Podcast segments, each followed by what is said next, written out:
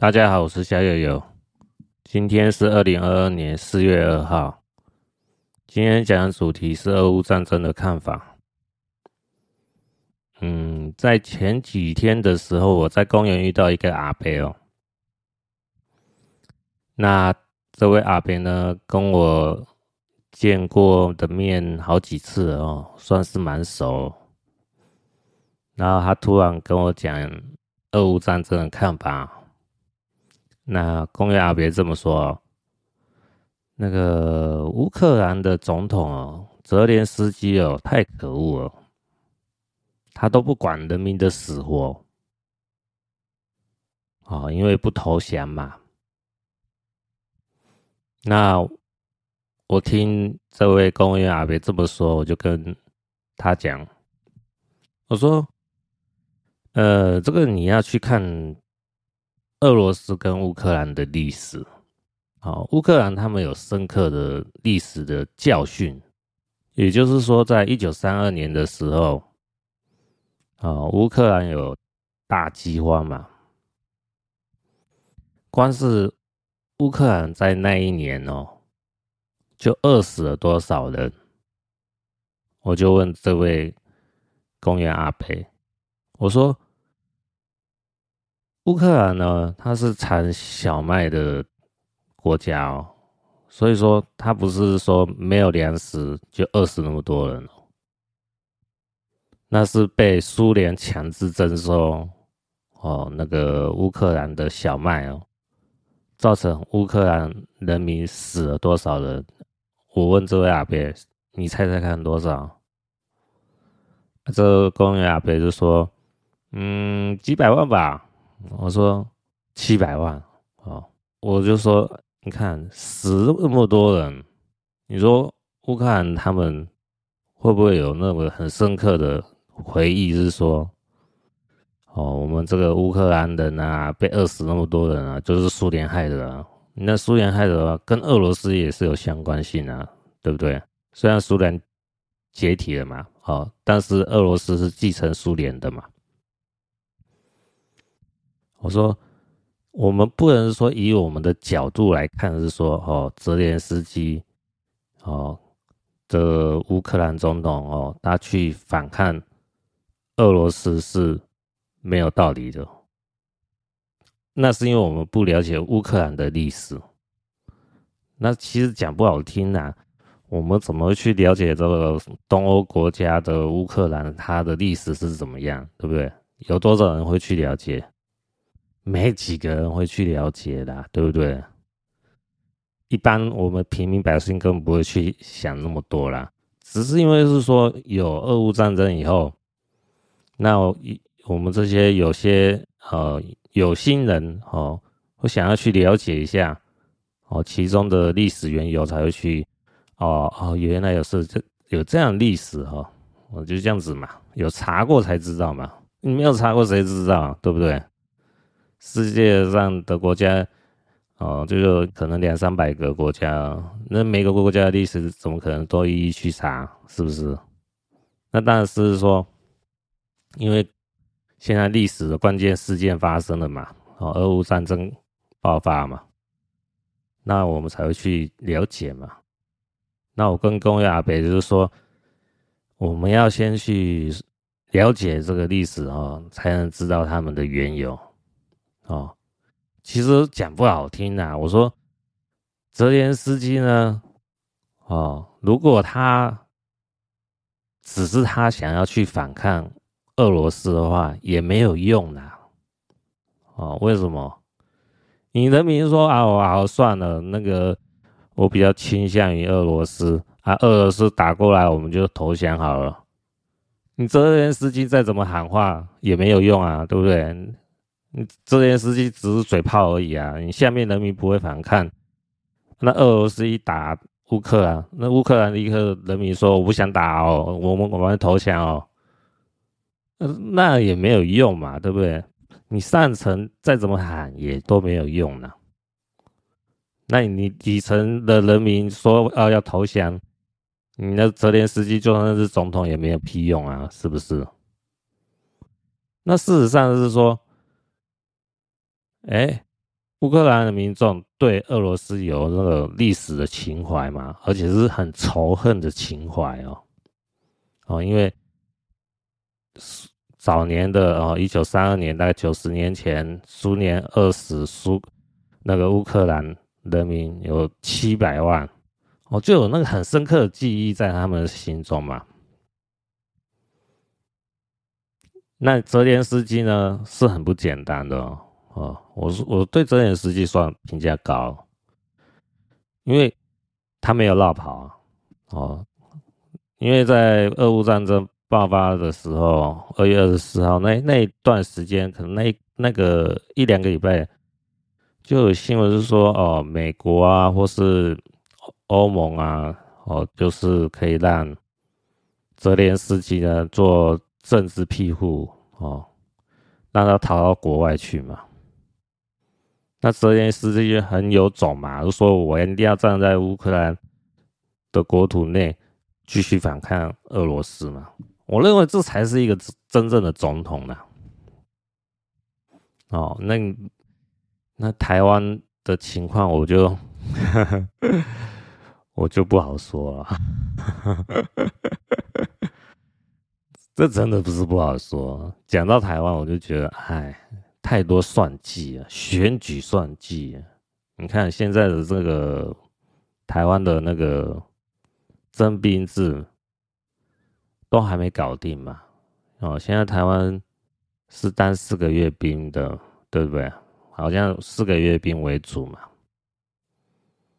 那说要变成一年，我看最近几天新闻说。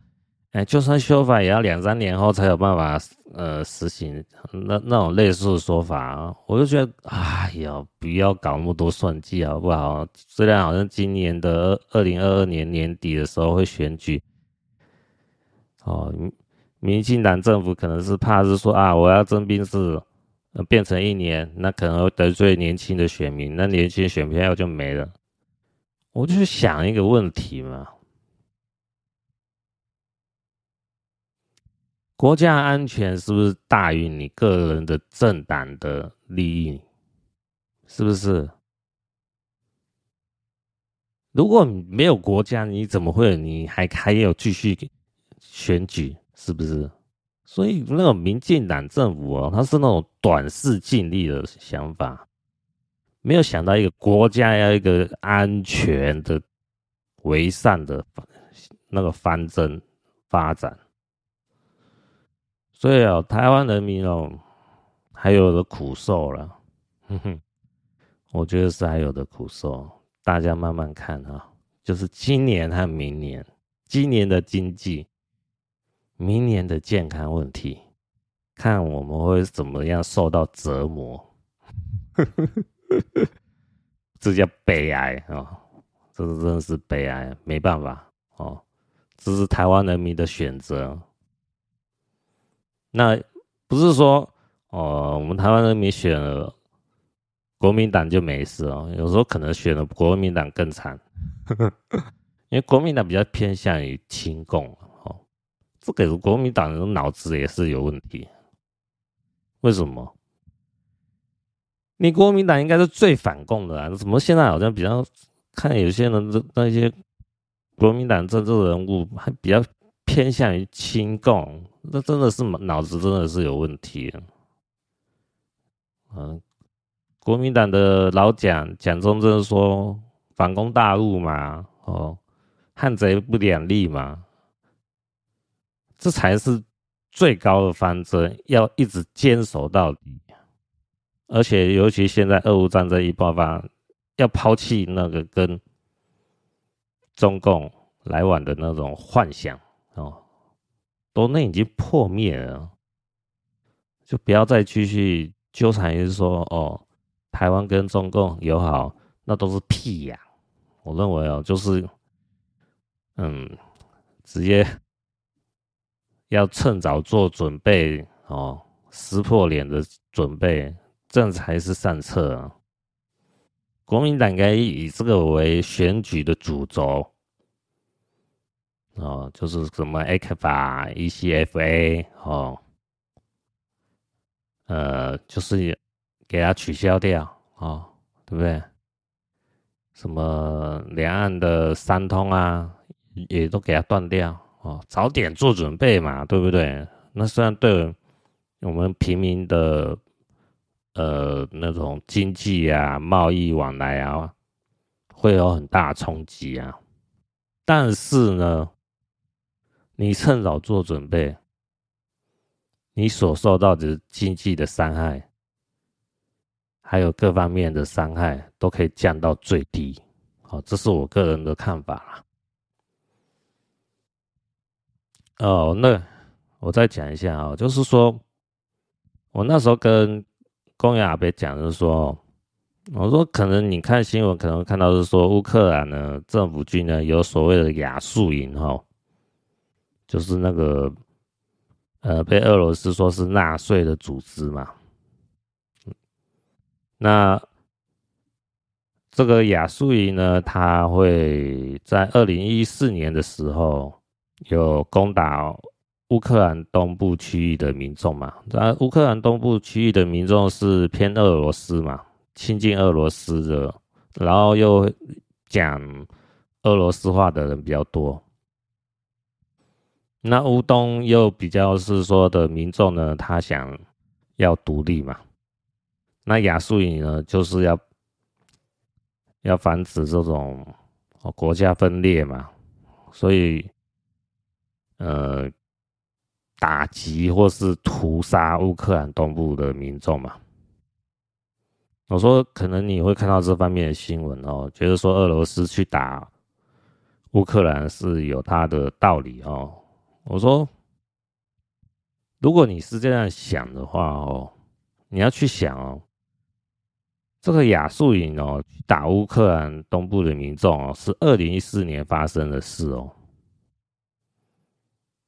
为什么俄罗斯在那时候就不出兵，偏偏要八年后才出兵？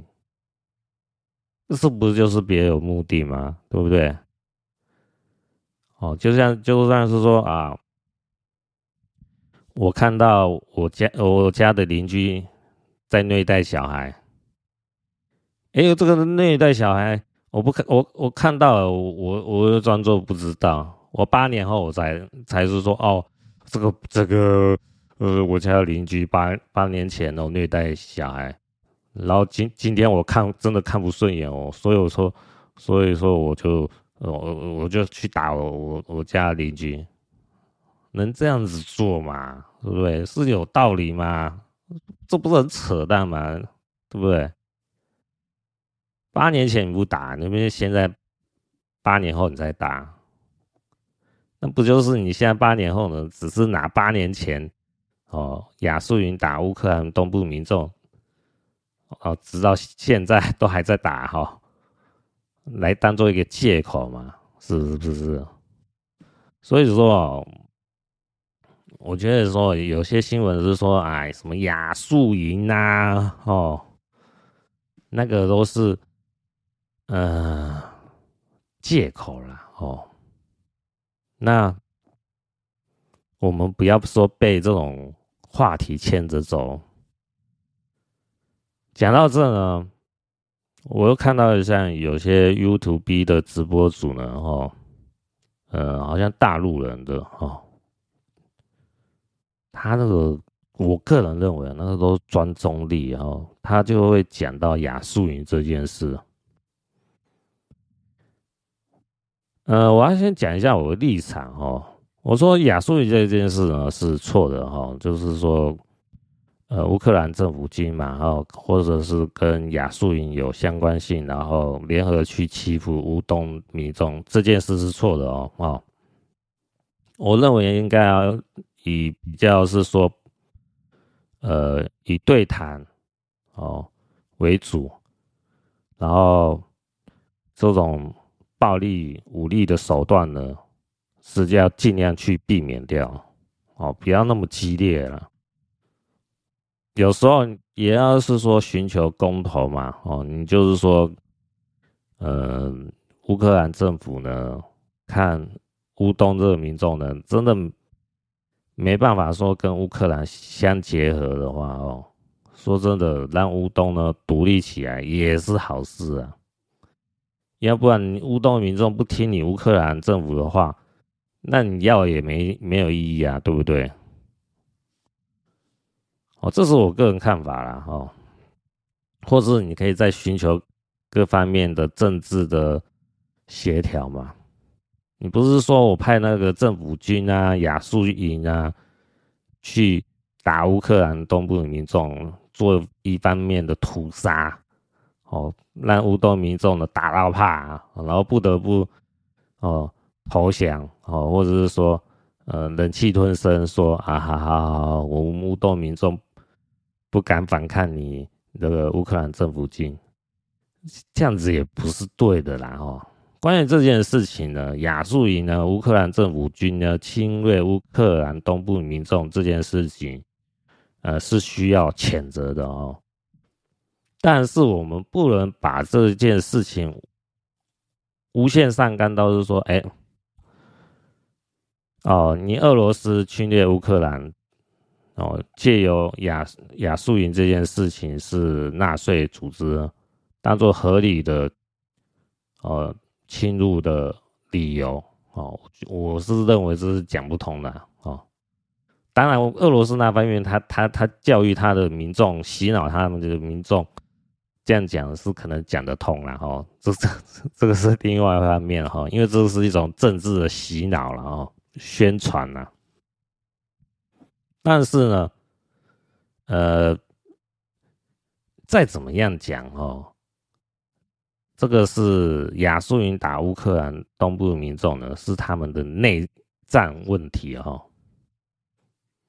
我们其他国家呢，说真的也不要介入太深了哦。俄罗斯当然也也更没有资格啊，是不是？哦，因为这是他国的内政问题嘛，对不对？这中共最喜欢讲嘛。哦，台湾跟中国的关系呢，哦。如果真的打起来是内战嘛？这是也是扯淡了啊！我们说真的啊，我们台湾也有军队啊，哦，也有外交啊，也有独立的经济啊，早就是一个国家。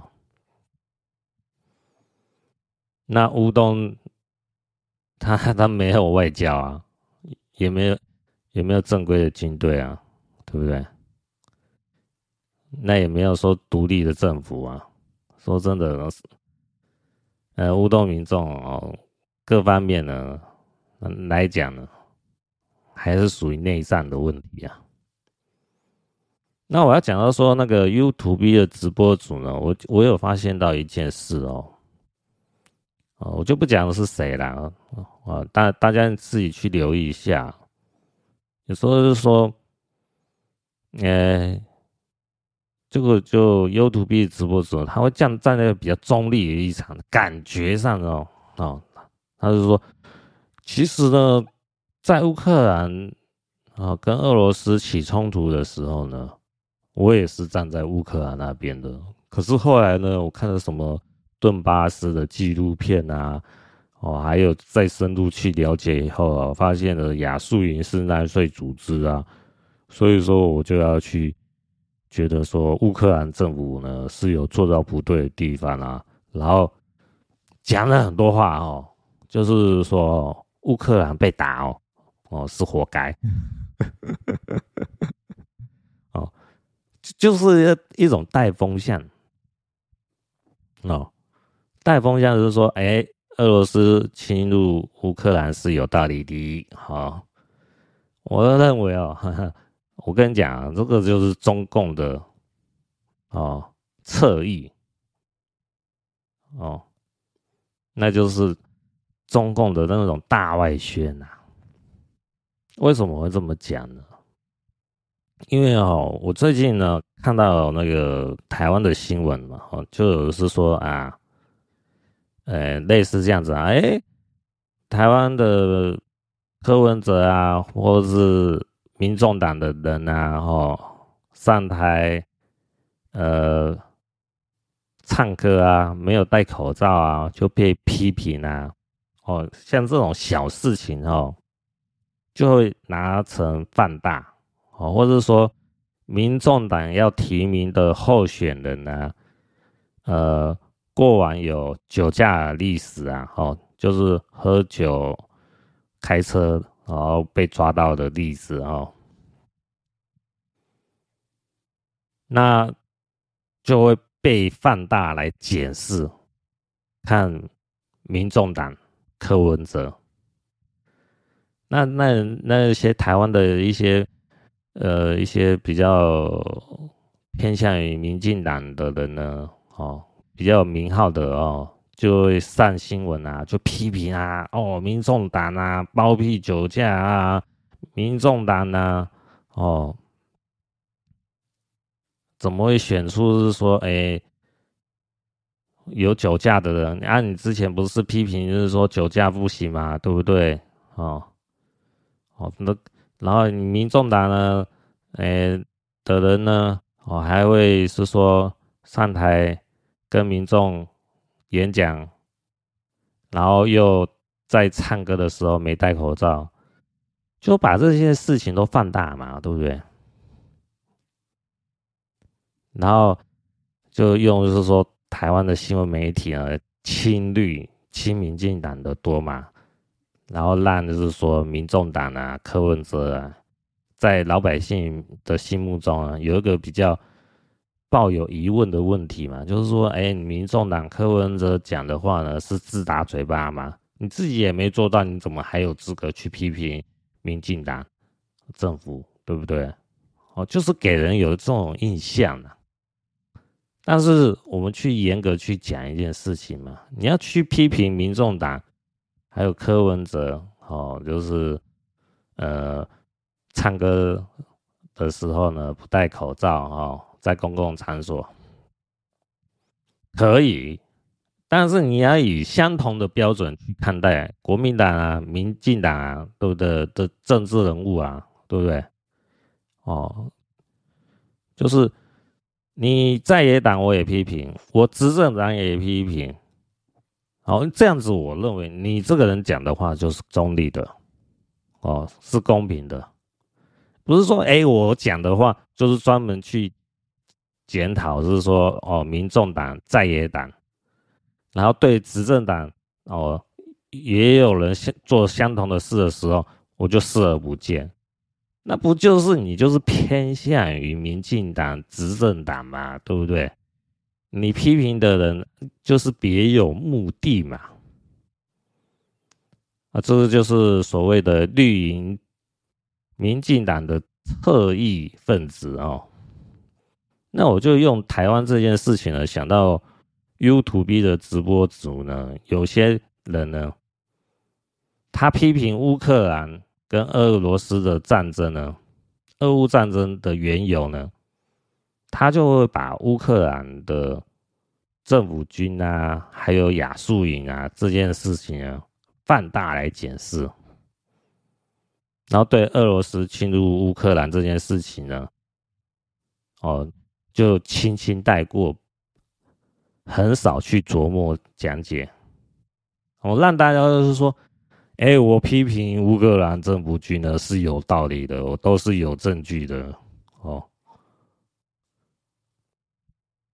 然后，如果你还说他是哎，有人说批评他说哎，你这个 YouTube 直播主是五毛啊，哦，他会不高兴哦。这个 UUB 直播主会不高兴哦。为什么？我个人看法啊、哦，他会想说，拜托，五毛是那个所谓的领那一滴滴钱的人，或者是说哦，在中共国内的那个什么监狱的犯人。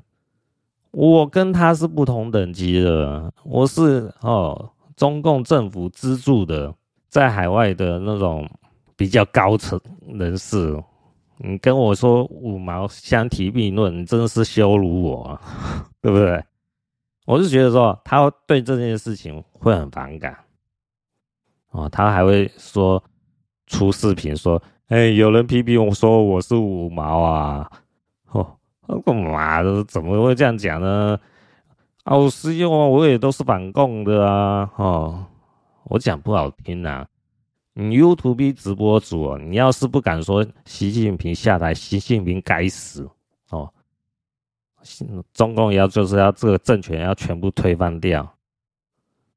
尤其是有一个关键哦，就是你要讲，就是说，习包子啊，哦，习维尼熊啊，哦，哦，习近平该死啊，那那种话你都不敢讲的话哦，这种哦，YouTube 直播主啊，就是所谓的中共的侧翼分子，哦，就是带有目的的大外大外宣，这是毋庸置疑的。所以大家啊，要是看到 YouTube 的。直播组一些节目哦，他批评乌克兰的亚速营这件事情是可以的，但是你要用相同的标准去检视哦俄罗斯嘛。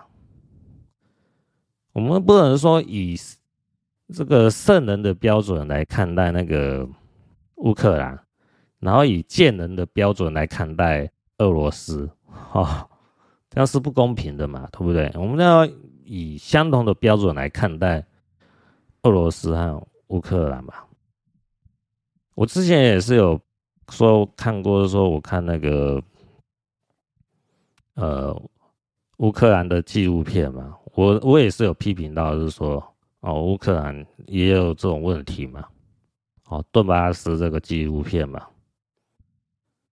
哦，那我就说你这个乌克兰政府呢，就有一个把柄呢，那俄罗斯抓住嘛。尽管呢，这个是乌克兰的内战问题哈，但是呢，你旁边就有一个强国嘛，虎视眈眈在看着你这个乌克兰有出什么包吗？抓到了，人家就就有这个目的来打你啊，是不是？你自己也要特别小心呢。哦，这个有时候我们看 YouTube 的一些节目呢，哦，就是要特别小心，不要被带风向带走。那我在网络上呢查询到一个乌克兰的时候的一些内容的时候，哈，呃，在知乎有一个主题啊，他是这么讲：乌克兰一九三二年。到一九三三年的饥荒真的是人为的吗？真实历史是什么样的？哦，这个是标题是这样子的哈。那有一位网友啊，他回答问题啊，我蛮喜欢的。他是这么讲的哦，这是在二零一六年十二月一号回应的。哦，这位网友呢说，我公司呢。有乌克兰的同事，也有俄罗斯的同事呢。那乌克兰同事呢，就说俄罗斯故意饿死乌克兰人。那俄罗斯的同事怎么说呢？那是斯大林干的事，不关俄罗斯的事。哦，这个这个是讲白了就不好听，就是。这是苏联干的事，跟俄罗斯没有关系哦。可是乌克兰的人呢，就会想说：“哎呀，不要讲那么多啦，你俄罗斯继承苏联都是同样的那种呃人呐、啊，不要跟我讲，就是说你是不同人呐、啊。反正你们俄罗斯人就是啊、呃，跟苏联一样，迟早会来害死我们这个乌克兰人哦。”这是乌克兰，他们有深刻的历史教训哦，所以我们也不可否认了，可以去判断是说，为什么乌克兰民众哦到现在已经一个多月了，还在持续去抵抗俄罗斯呢？哦，还在那么激烈的在抵抗。哦，真的就是因为一九三二年的大饥荒哦，饿死了乌克兰人七百万人哦，造成了那么深刻的仇恨的回忆哦，一一直延续到现代哦，所以说这个不是没有道理的哦，乌克兰呢奋死抵抗俄罗斯啊，不是没有道理的。那我看到一份呃研究报告哈，是二零一三年的。那这份报告的主题是俄罗斯与乌克兰历史恩怨解读哦。我在看这篇报告哈，我看到结语这段话哦，我觉得还蛮有意思哦，讲给大家听哦。就是两千零八年，呃，在北约峰会的时候呢，俄罗斯总理呢，普京呢，跟美国总统布希说。哎，乔治，你不了解乌克兰呢？不是一个国家。乌克兰是什么呢？它的一部分领土呢，属于东欧，而且相当一部分的领土呢，是我们俄罗斯赠予出去的。哦，这个东西呢，你可以想到，俄罗斯的普京呢。哦，早在十四年前呢，就有这个想法了。哦，想什么想法？乌克兰是我们俄罗斯呢送出去的，它不是国家哦。那送出去的，现在是要把它拿回来，嘿嘿。因为在普京的脑海当中哦，乌克兰自始至终都不是国家了。那那乌克兰只是一个东西而已，送出去的东西我也可以随时把它要回来，就这么简单。那我在上网再看到一篇新闻，他有讲到哦，二零一八年三月二号的时候，在加里宁格勒呢举行的全俄人民阵线会议上呢，呃，有人问普京呢，哈。如果能回到过去，你希望改变俄罗斯历史上哪一件事？那普京是这么回答的：希望防止苏联解体啊！希望防止苏联解体。俄罗斯的普京呢，他还是比较偏向于苏联这个政权，他还是希望苏联呢继续存在着，所以。我们可以看到，像北约组织有一大部分的，就是俄罗斯解体的国家加入哦。现在俄罗斯他想要把这些北约国家呢再拿回来哦，因为嗯，我们刚才看到嘛，就是二零一八年三月二号，普京呢的回答就是说，希望防止苏联解体啊，就是说他还是希望有苏联这么大的版图的势力。还有以往呢，在冷战之前呢，苏联对全球的影响力，这种世界强国的深植在脑中哦。那刚才我讲到的那份研究报告哈，就是俄罗斯与乌克兰历史恩怨解读呢，啊，这个在结语上呢，呃，这份报告是这么讲的。在历史上呢，俄罗斯呢始终把乌克兰当做俄罗斯的一部分，或者是小弟弟来看待，对乌克兰呢没有给予应有的尊重，更不愿意从心理上接受乌克兰独立。那在乌克兰的历史教科书当中呢，呃，乌克兰呢是。俄罗斯统治下不断为生存而斗争，并且最终获得独立的民族呢？那俄罗斯呢？被描绘成帝国侵略者，卑鄙狡猾，总是破坏乌克兰领土的完整。哦，所以说从这两段内容哦。哦，就知道就是说，俄罗斯跟乌克兰其实是水火不容啊，那迟早会发生问题，还有战争的。哦，从这样子我们就可以观察出来啊。这份研究报告就是二零一三年那时候写的内容了哈。我们是可以从这两段内容就可以判断出哦，最终还是会发生战争。只是什么时间发生而已。这是我要讲的第一个主题哦，就是 就公园阿北哦，牵扯出来俄乌战争的看法。第二个主题呢是无人机事情哦，之前好像也有提到。呃，这是路德提供情报，他是路德在三月二十八号晚上节目，他有讲到哦，呃，是在影片的三十六分有讲到哦，就是说无人机的事情呢，有被美国监测到哦。帮俄罗斯呢攻击乌克兰，造成平民有数千人死亡哦，这些都被记录下来了。那现在是说，呃，一路的说法就是这样看嘛，哦，就是说俄罗斯呢已经被呃美国认定是犯了战争罪，那普京呢是战犯，那现在无人机。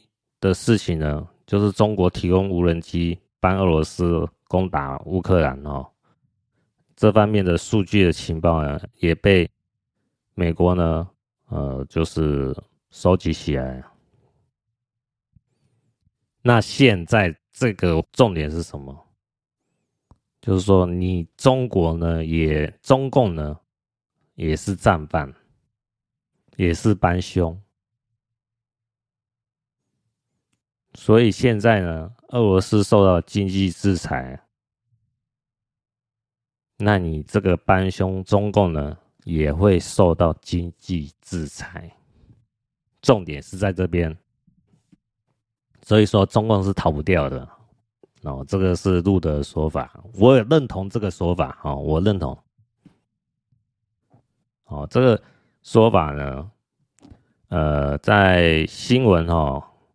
在三月二十八号哦，也是有这个新闻哦，被控为二飞弹导航，德国呢下架中企大疆无人机，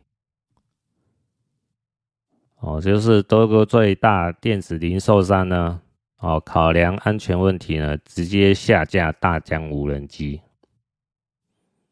啊，这个就是间接的证实了。路德的情报了哈，这个新闻有出来了。我们从这边呢就可以观察出呢哈，中共啊迟早会被经济制裁，这是一个很关键的事情哦，这是一个观察点哦。所以哦，我们不要去幻想哦，跟中共继续持续。有打交道、经济往来，那都是不切实际的。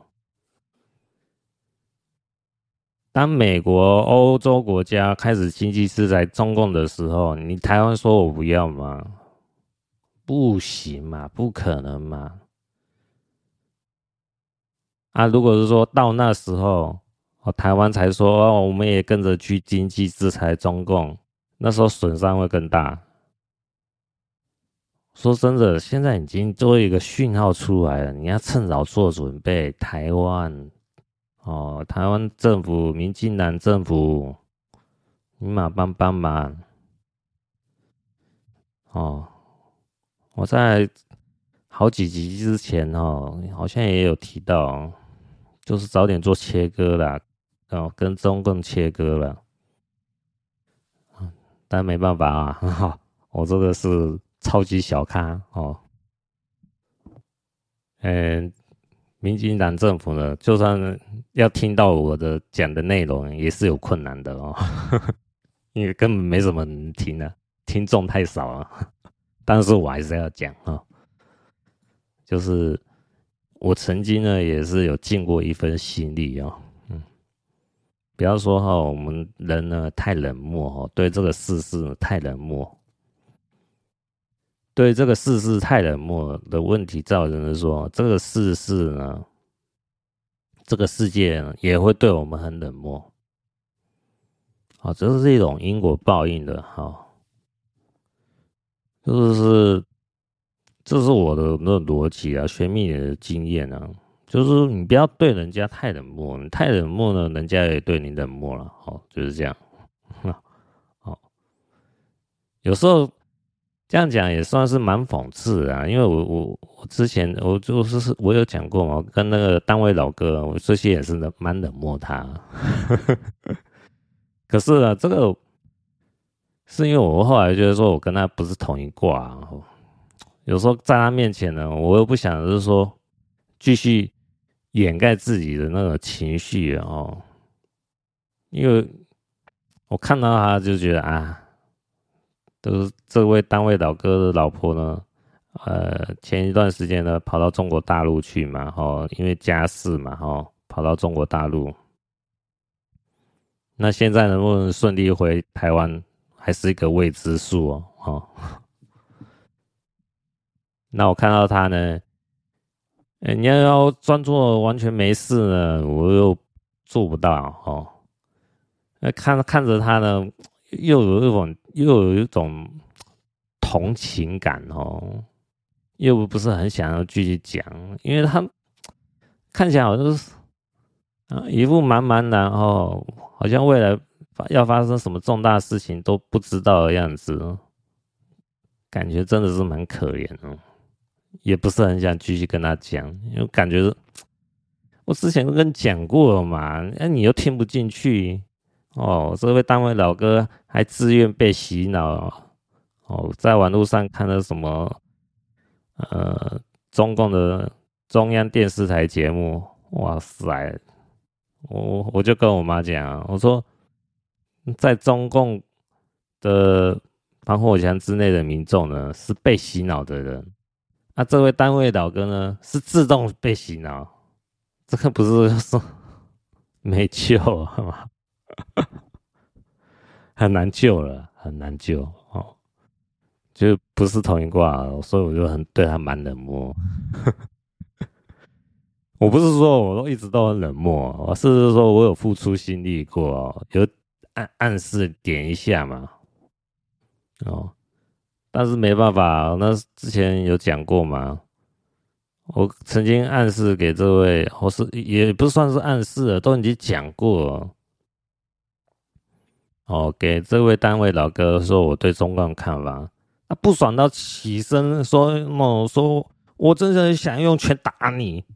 哇塞，我就想说，我心就寒了。哇塞，有这么严重的事？中共对台湾这种不怀好意的企图这么明显，你还站在中共的立场来刁我？你有没有搞错？所以我，哎，我是觉得台湾的。人民的苦哦，还有的受哈，还有的受，就是大家慢慢看啊，就这两年哦，都发生的事情，会好好折磨台湾人民，这是我这么看的，好，大家慢慢看。那在这个话题呢，就先结束哈。再一件事情呢哈，下一个主题哦。就是有底线变无上限，哦，这个是一个很关键的事情哦。什么是有底线呢？在二零二二年三月二十四号哦，中国驻美大使秦刚哈，他表示说，中俄之间呢合作没有禁区呢，但是也是有底线的。这个底线呢，就是联合国宪章的宗旨和原则。是公认的国际法和国际关系的基本准则。那在三月三十号的时候呢，中国外交部发言人汪文斌主呃主持例行记者会的时候说：“中俄合作无上限，我们争取和平无上限，维护安全无上限。”反对霸权无上限，中俄关系不结盟、不对抗、不针对第三方，这个就是有底线变无上限哦。就是短短一个礼拜内哦，就是在中共的这个外交的政策内容哦，做一个极大的变化哦。什么是有底线？什么是无上限？在三月二十八号哦。录的节目哈，俄罗斯外长回应秦刚，说中俄合作有底线哦。就俄罗斯外长呢说，中俄关系处在史上最牢固的水平，这意味着什么？好，有兴趣的人可以看这一集节目啊哦。嗯，这个路的说法，他这个有讲到一个关键哦，这这也是路的情报来源支撑啊。我先讲一下啊，什么叫做有底线哦？就是秦刚哈驻美大使大使哦，秦刚他讲的这段话哦，中俄之间合作没有禁区，但是也是有底线的。这意味着是什么？这意味着是说。哎，你这美国老大哥哦，你占优势了哦。我现在看到，哎，俄乌战争呢，俄罗斯的苗头不大对哦。我也是可以是说，我们中共呢，哦，倾向于美国老大哥哦。你美国老大哥呢，交代我们什么事呢？我们还是会听你的话哦。到。关键时刻呢，我们也会跟俄罗斯做个切割，不会继续资助俄罗斯。这个大概意思是这样子啊，哦，这是我看节目的心得啦，哦，这个有底线是在这边，也就是说，中国呢，它会游走于俄罗斯和美国呢两边都讨好，哦，做一个平衡的外交政策。就是说我不会说，哎、刻意倾向于哪一边哦。但是呢，在三月三十号的中国外交部发言人呢，汪文斌呢，却说中俄合作无上限，我们争取和平无上限，维护安全无上限，反对霸权无上限。哦，然后后面这一句。中俄关系不结盟、不对抗、不针对第三方，这个是屁话了哦。这个是讲给美国听的，但是是屁话。重重点是前面的哦。中俄合作无上限，争取和平无上限，维护安全无上限，反对霸权无上限。反对霸权无上限，他这个讲的话是针对美国啊，这是我的看法。重点是中俄合作无上限哦。这转变是在哪边？这个转变，它是指，哎，我们中共呢跟俄罗斯呢，哦，是铁打的哥们哦，我们的关系是非常密切的哦。没之前说有底线那件事情呢，是误会一场。实际上呢，哦，我们的关系是非常密切的哦，跟俄罗斯关系是密切的。你俄罗斯交代我们中共做什么事？我们会乖乖的遵从，照办。这个这一段话的内容是这样子哦。那在三月二十八号录的节目呢，他有讲出这这一段内容哦。我听这节目的内容呢，他讲的这个观念呢，他是指什么？哦，那个路德说呢。秦刚呢，差点就害死习近平。哦，习近平呢，事后他可能会把秦刚呢做一番整治哦。那路德没有明讲呢，哈，但是他讲的那那内容，我自己个人理解是这样的哦，就是说，俄罗斯呢跟中共的习习近平呢，他有合作嘛，哈，就是普京跟习近平的合作呢。之所以在二月四号达成秘密军事同盟能成立的原因是在哪边？是因为是说，我个人理解哦，这是我个人理解和猜测哦，就是习近平的护卫哈保镖哦，应该是大部分由俄罗斯这方面的来提供。也就是说，我俄罗斯普京的随扈呢，哦，安插在你习近平身边，在监视你习近平，在看你习近平有没有乱搞，如果你习近平敢搞我俄罗斯，我就叫我的随扈把你呃习近平杀掉，就这么简单。大家能理解吧？啊、哦，这一集节目呢，就是录的，他讲到这，他要点到一下哦，他讲这个内容就是这样。哦，所以说路德讲到秦刚差点害死习近平，他讲的内容就是这样子。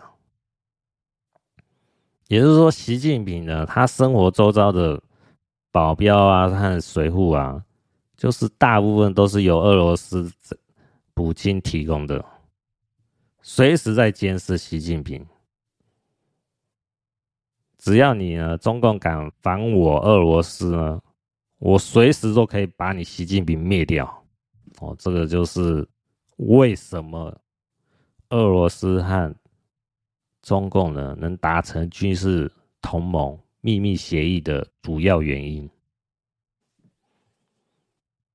哦，因为路德也有讲到说，为什么中国王朝呢，哈的皇帝呢会莫名其妙就死掉的原因，哈，什么病死啊，还是怎么样啊？就大概也是。有这样子的内幕在里面呢，哦，就是你要跟其他国家呢达成某方面的合作啊，那你就要让其他国家的什么呃间谍呀，或者什么样的侍卫啊，在我的身边安排着，在监视着我，只要我随便乱搞呢，哎，你你那些你你跟我合作那一方的间谍呢，就可以把我灭掉哦。就是这么简单，哦，那就是说，我都变成你的人质了，哦，你随时可以把我灭了，哦，你就可以知知道我对你有多忠心了。这个就变成是说，习近平对普京的中心的主要原因是在哪边？因为习近平，习近平的小命呢，随时在普京的手中掌握着。这个就是所谓有底线变无上限的原因。我们从此可以看出来哦，俄罗斯跟中国的关系是非常紧密的。哦，所以说这个就牵扯出下一个话题哦，加里宁格勒哦，这一则新闻哦，蛮重要的哦。波兰将军呢，呼吁收复俄罗斯占领的故土哦。俄国俄罗斯议员呢，警告别玩火，北约会怕哦。这个新闻是在三月二十七号的哈。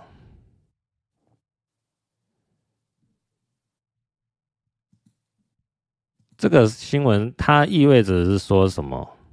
加里宁格勒呢，我们去搜寻 Google 哦，它占一个非常关键的位置哦，它是波兰地海一个战略位置哦。那加里宁格勒呢，它是俄罗斯的领土哦。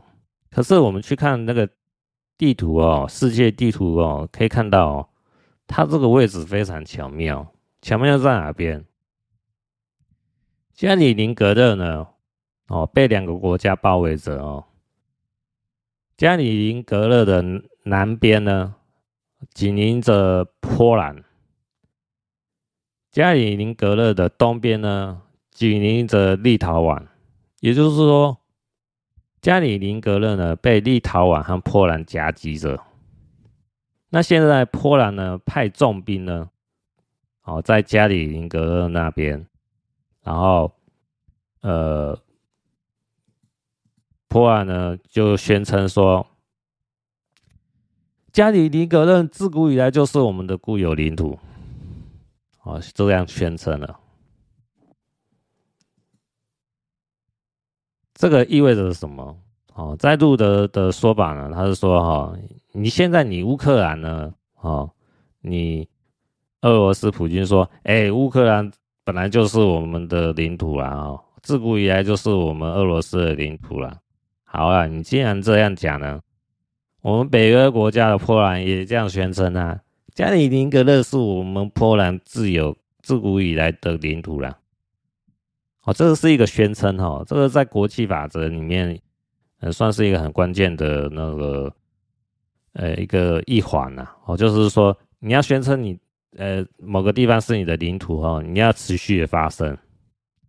那当然就是说，呃，假设第三次世界大战哦结束了，俄罗斯战败了，那加里宁格勒呢就可以归波兰所有。那据路的说法呢，说你不见得波兰要出兵占领加里宁格勒，只要你有做这样的发言哦，宣称哦，那事后呢，加里宁格勒呢？也是有可能是可以归类为波兰所有哈。那加里宁格勒呢？它是一个很关键的战略位置哦，它是属于波兰地海的战略位置哦。呃，路德是说哈，这个为什么是说加里宁格勒很重要哦？因为如果加里宁格勒呢被俄罗斯打通了以后。因为我们去看世界地图哦，加里宁格勒哈被立陶宛还有俄波兰包围着。那只要俄罗斯呢借由白俄罗斯再攻打立陶宛或者是波兰呢，把加里宁格勒这条路呢打通了以后，那俄罗斯呢就能控制波罗的海周遭国的国家的区域。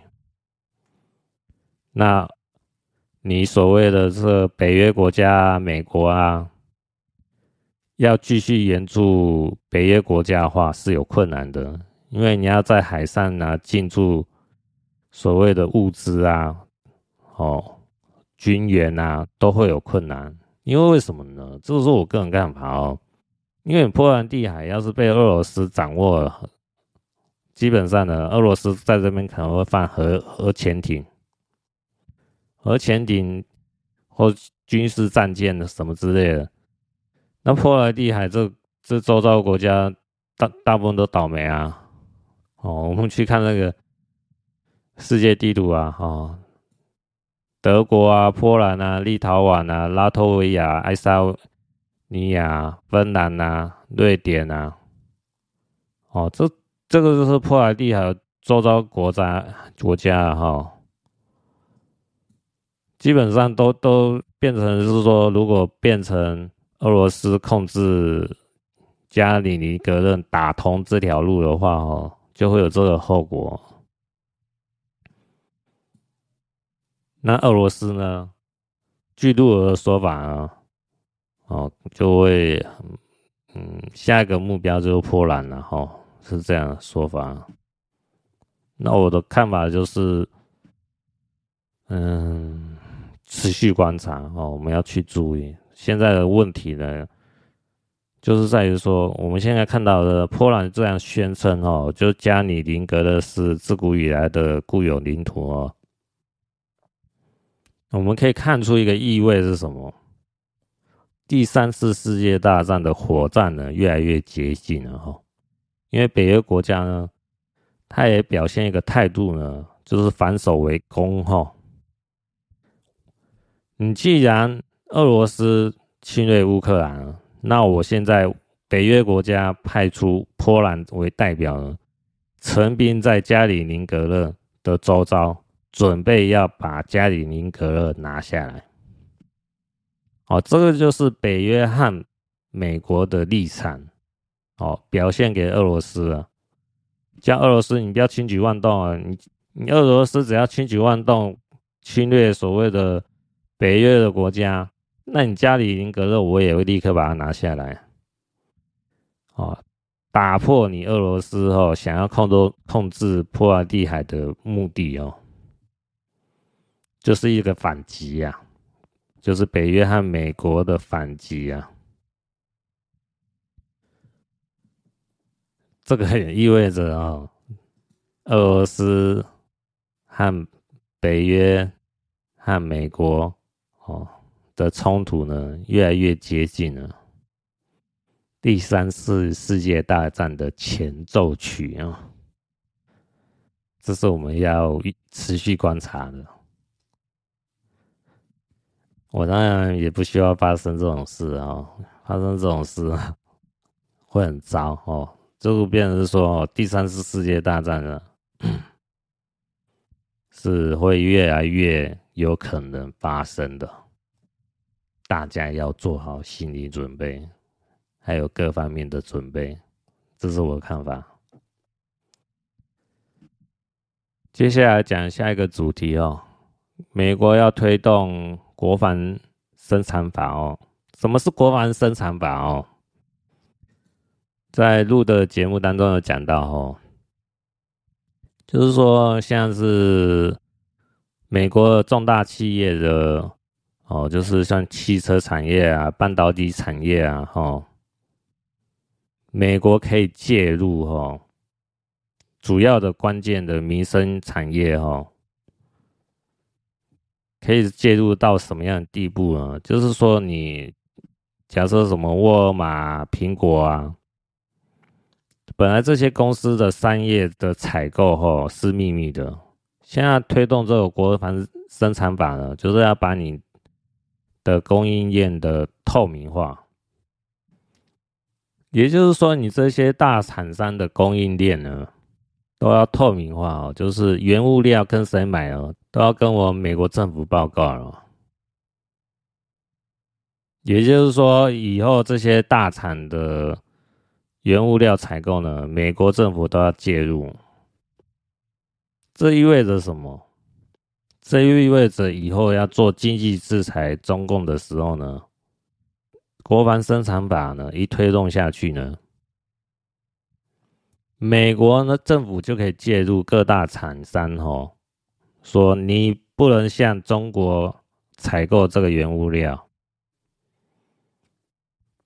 我呢，美国政府呢，可以安排你呢，跟美国的哪些私人企业采购原物料，或是美国的盟军的，呃，那个国家下面的厂商购买原物料。讲白话呢，就是说，你这些大厂商购买原物料的订单呢，以后就不能跟中国买，可以跟我。美国或者是盟军的国国家下的企业购买，就是把中国的订单呢，要把它全面的 cancel 掉哈，取消掉。那大家看一看，这个意味着就是说，所谓的经济制裁才真正能发挥作用。哦，路德好像在一两年前就有说，哎。呃，国防生产法呢，在川普下呢，呃，本来是有考虑，但是最后没没有采用，没有发挥真正的那种核武器的威力的那种经济制裁，这才是最关键的哦。这就是说，你美国呢跟中共呢做所谓的经济脱钩呢，一定要先。开动国防生产法才有用。你国防生产法要是没有先启动的话哦，所有的经济脱钩都是假的。那现在呢，美国总统拜登呢开始推动国防生产法，这就意味着美国呢在不远的未来呢会做经济制裁对付中共。哦，这个是一个很关键的讯息哦，这个都是你要去了解美国推动的政策，你才知道说未来走向是什么。我相信很多台湾人听到啊，或者说什么国防生产法到底是搞什么，听不出意味啊，我也听不出来啊，因为我更不懂这个法是做什么用，只要有专门的人去解说啊，阿路的把这个解说出来啊。嗯，这个是在录的节目哦，三月三十号哦。标题是拜登政府即将启动战争时期的国防生产法哦，将产业链逐渐回归哈。因为现在中国呢是所谓的呃世界工厂嘛，哦，那就是可以把所谓原物料呢降到最低呀、啊。那以往呢，欧美国家呢各大企业的厂商呢，都很喜欢在跟中国合作呢，就是因为可以买到便宜的原料嘛，在做加工嘛。那现在美国推动这个国防生产法呢，就是要把这些产业链呢拿回美国来，或者是说要把中国的产业链呢彻底打掉，让中国的经济呢崩盘，这样才能呢呃。进而瓦解中共政府哦，这个就是说，它是一环扣着一环呐。